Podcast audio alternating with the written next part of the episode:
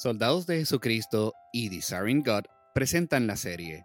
John Piper responde en la voz de Nathan Díaz. El pastor John y yo grabamos varios episodios en vivo este verano en Nashville y terminamos nuestra sesión de grabación en vivo con una pregunta de la audiencia sobre la crianza de adolescentes no cristianos. Esta es la pregunta y la respuesta del pastor John. Hemos recibido correos muy importantes y valiosos de personas en esta sala que se encuentran criando adolescentes no cristianos, adolescentes que no han hecho una profesión de fe. Muchas de las preguntas tienen que ver con obligar la asistencia a la iglesia. Escuchamos de una mujer llamada Ángela que creció en misa en la iglesia católica romana cada domingo. Su padre la obligaba a asistir.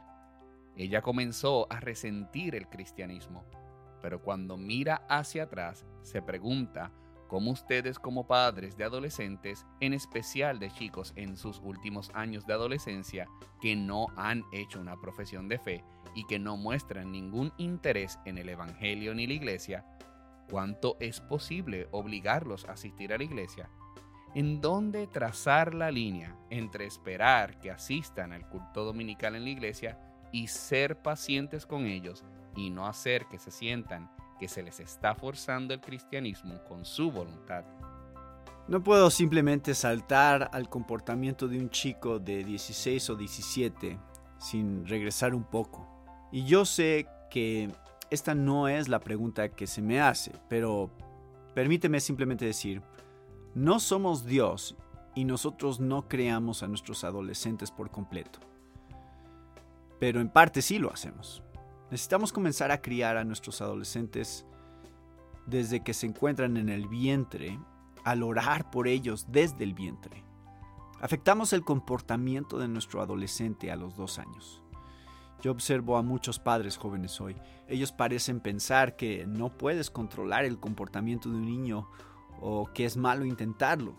El niño crea un desastre y caos total de cada relación, de cada cena, de cada supermercado y los padres parecen impotentes. Esto no ayuda a un adolescente. Lo sé. Llegará en 12 o 13 años, pero viene en camino.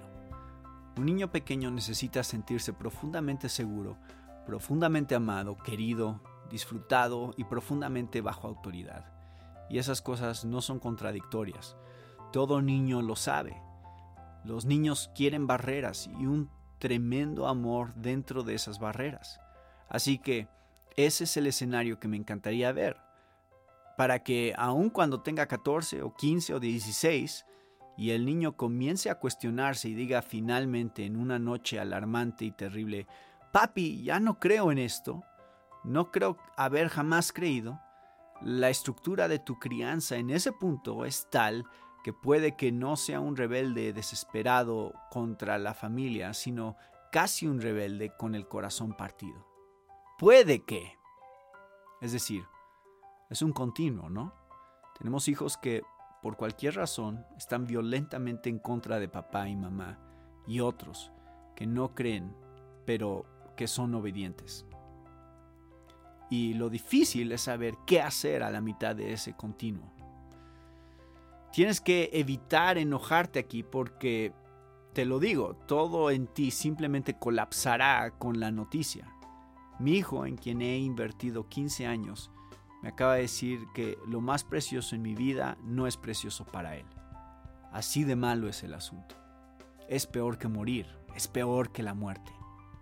Así que te digo que tienes que evitar enojarte Agárrate y trata de hacerlo hablar y de escucharlo con todas tus ganas, porque hay cosas pasando ahí dentro que no conoces.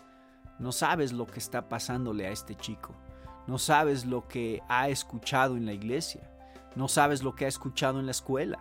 No sabes cómo lo tratan sus amigos. No sabes nada porque él no se ha abierto contigo y tú tienes que tratarlo con paciencia y decidir firmemente, voy a amarte sin importar nada. Eres mi hijo, eres mi hija y voy a amarte sin importar nada. Luego dices lo siguiente, este es un hogar cristiano. Mamá y papá ponen las reglas aquí. Mamá y papá son la autoridad aquí y este es un hogar cristiano.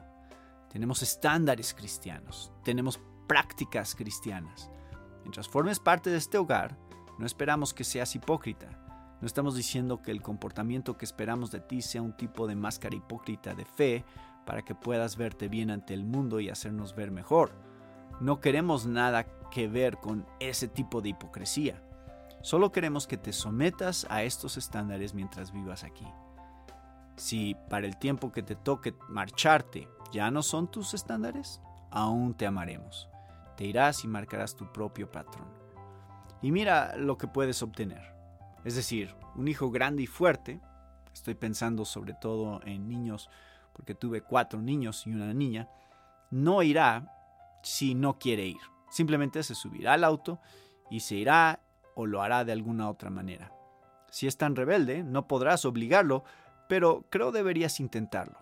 Y debes hacerlo implorando de manera real, honesta y cara a cara. Dale significado. Esto es lo que significaría para ti asistir a la iglesia como no creyente con nosotros los domingos en la mañana a los 15 años.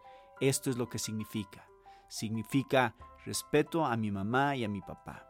Ellos me trajeron a este mundo, han invertido en mí durante 15 años, ellos pagan mi comida y mi alojamiento, probablemente me ayudarán a ir a la universidad, les debo algo de respeto. Ellos quieren que vaya a la iglesia, así que iré y me sentaré ahí.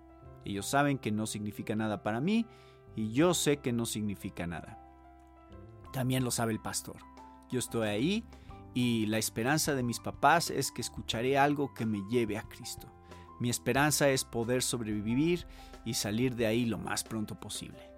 Ese es el tipo de negociación que debes hacer. Pero admito que habrá situaciones cuando le digas a tu hijo o hija de 16, 17 o 18 años, no puedes traer a tu novio o a tu novia a dormir aquí en la casa. Nosotros no hacemos esto.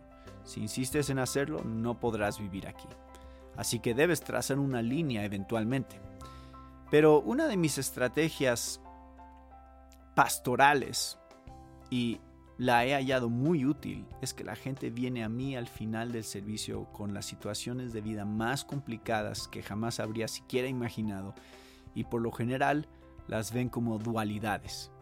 Esto es horrible o esto glorioso va a suceder ayúdame a decidir cómo pasarlo. Y yo les digo, Dios es Dios y Él nunca está encerrado en estas dos cosas. Siempre hay una tercera opción. Yo les digo, oremos y veamos si algo que nunca siquiera has imaginado puede suceder justo ahora. Y solo oramos juntos porque no tenía una respuesta para ellos.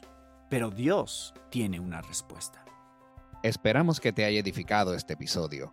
Si deseas escuchar otros episodios, puedes encontrarlos en nuestro sitio en internet somosoldados.org. Gracias por escucharnos.